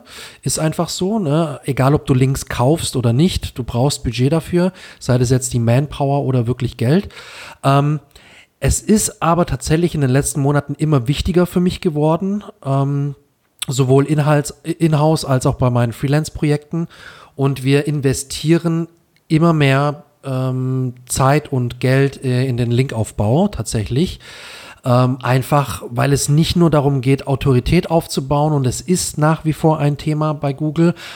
Äh, ich habe letztendlich festgestellt, wie viele andere Kollegen auch im SEO, dass ähm, obwohl Google sagt, es wird nicht mehr, ist es nicht mehr ganz so wichtig wie früher und es wird vielleicht auch nicht mehr so wichtig, haben wir Gegenläufiges festgestellt, dass es tatsächlich fast schon immer wichtiger wird, ein, ein gutes, starkes Backlink-Profil zu, zu haben. Äh, nicht nur, weil du einfach Backlinks hast, sondern weil du auch die Aufmerksamkeit bekommst und, und ähm, diesen, diesen Buzz, der dahinter steckt. Ne? Du hast irgendwo einen Gastartikel veröffentlicht und die Leute werden auf dich aufmerksam und sehen deine Marke, sehen deinen Namen ähm, und deine Brand. Und das ist immer wichtiger. Du hast es eingangs schon erwähnt, Thomas. Äh, es ist auch sehr, sehr wichtig geworden, die Brand aufzubauen, Markenbekanntheit zu erlangen. Und das ist ein Faktor, den ich zunehmend beobachte. Es wird immer wichtiger, eine Marke zu erstellen und zu kreieren und aufzubauen, um einfach wahrgenommen zu werden am Markt Und du hast in jeder Branche immer mehr Konkurrenz. Äh, es sprießen immer mehr Startups aus dem, aus dem Boden, egal in welcher Branche. Und deswegen ist es immer wichtiger, ähm, eine Marke aufzubauen, um wahrgenommen zu werden als Marke und Vertrauen zu generieren bei den Kunden und Kundinnen und bei deiner Zielgruppe. Und es ist einfach so, dass da Backlinks eine Rolle spielen und bei mir tatsächlich immer wichtiger werden. Ja. Bei mir hat sich auch sehr verändert. Ähm, Janik und ich machen so ein bisschen die gleiche Reise durch. Gut, wir sind mittlerweile auch gut befreundet und haben viel Kontakt. Wahrscheinlich beeinflussen wir uns da auch gegenseitig. Ähm, aber da wir sehr gleich ticken, ist es sehr, sehr spannend zu beobachten. Bei mir war es und ist es eigentlich ähnlich. Also ursprünglich habe ich diesen Weg gehabt, den du als letztes genannt hattest, Thomas, nämlich ich produziere geile Inhalte und die werden dann schon verlinkt werden. Das war aber gar nicht so sehr eine aktive Strategie, sondern vielmehr ein, als ich 2015 angefangen hatte, wusste ich noch lange nicht so viel über SEO wie jetzt, nicht mal ansatzweise. Und äh, das war dann irgendwann eher so ein, oh, ich betreibe ja seit Jahren passives Linkbuilding, wie praktisch. Äh, also die Erkenntnis kam eher irgendwann. Und mittlerweile, wie man vorhin ja auch rausgehört hat, ist es für mich viel, viel wichtiger geworden. Ähm, A, aus der Hinsicht, ähm, der möglichen jetzt kommenden Änderungen eben in Google, KI, Suchmaschinen, EEAT-Signale und so weiter und so fort, habe ich ja vorhin schon kurz angerissen. Aber auch aus der Sichtweise, dass ähm, ja, meine Branche immer umkämpfter wird. Und gerade wenn große Player mit reinkommen, die mehr Budget haben, oder einfach, wenn ein Hoster, der schon etabliert ist, anfängt, Content Marketing zu betreiben, hat der halt einfach ein DR von 80. Und damit fängt der an. Und äh, da, die schlage ich nicht nur, weil ich einen coolen Content habe, baue. Also irgendwo reicht es dann auch nicht mehr aus. Das heißt, aus der Hinsicht ist es auch sehr, sehr wichtig geworden. Deshalb investiere ich jetzt auch deutlich mehr Ressourcen in ähm, aktives Linkbuilding auf verschiedene Arten und werde das auch weiter tun. Ähm, ich sehe auch jetzt schon Vorteile, obwohl ich das jetzt erst intensiv seit zwei, drei Monaten mache, sehe ich jetzt schon Auswirkungen ähm, positiver Seite, äh, äh, Natur. Und ich ich glaube, es wird auch unterschätzt und das habe ich bei mir selber gemerkt, wie sehr ich unterschätzt habe, dass der Traffic, der Referral-Traffic, der auch dann kommt über diese Links, dass der halt auch extrem viel wert sein kann, wenn du auf wirklich einer teamrelevanten Seite warst und Leute kommen dann zu dir, ist es wirklich fast wie wenn du auf der Straße eine Empfehlung von guten Friseur gibst. Die Leute sind viel, viel näher daran, dir was abzukaufen, ohne noch lange bei dir rumzusurfen auf der Website. Und ich glaube, das unterschätzen viele. Ich zähle mich dazu. Ich habe das extrem viele Jahre sehr unterschätzt. Ähm, wie wertvoll die meinetwegen 10, 15 oder 20 Klicks im Monat sind, die über so einen Link kommen können, was nicht viel Traffic ist, aber da sind wir wieder bei dem, bei dem alten Pragmatismus. Wenn 10 Leute kommen und davon kaufen 8, ist es besser, als wenn 1000 kommen und einer kauft. Von daher, ja, Linkbuilding ist bei mir deutlich wichtiger geworden. Okay, cool. Ich danke euch. Wir haben ein bisschen überzogen als normal, aber ich glaube, es war ganz, ganz wichtig. Äh, die, die neue Google-Suche hat uns so ein bisschen da reingeritten. Ich glaube, es war aber trotzdem ganz wichtig, mal die Perspektive aufzumachen und vor allen Dingen auch mal zu erfahren, wie unterschiedlich so Herangehensweisen sind. Das fand ich ganz spannend. Der, der eine mit Yannick ist vorzugsweise im Shop-Umfeld tätig, ähm, Jonas eher im, im, im redaktionellen, informationellen Umfeld. Es gibt verschiedene Herangehensweisen, aber wir haben auch festgestellt, es gibt viele Parallelen, was Herangehensweisen angeht. Und, und dann sind wir immer wieder bei dem Thema, die Basics müssen einfach stimmen und der Weg dorthin, der kann durchaus unterschiedlich sein, hängt auch von vielen verschiedenen Parametern ab. Haben wir auch schon besprochen, Ressourcen, Branche äh, und so weiter und so fort, Wettbewerber. Ähm, all das gilt es zu berücksichtigen. Deswegen fand ich das äh, total spannend, nochmal so ein bisschen auch aus der Praxis von euch zu erfahren, wie ihr da vorgeht, weil man da so ein bisschen auch Inspiration für andere gibt. Ähm, also von daher danke ich euch sehr, bleibt alle gesund und bis demnächst. Danke. SEO-Senf. SEO-Senf. Der Podcast für SEO-Einsteiger und Fortgeschrittene. Wir zeigen dir, worauf es bei der Suchmaschinenoptimierung ankommt.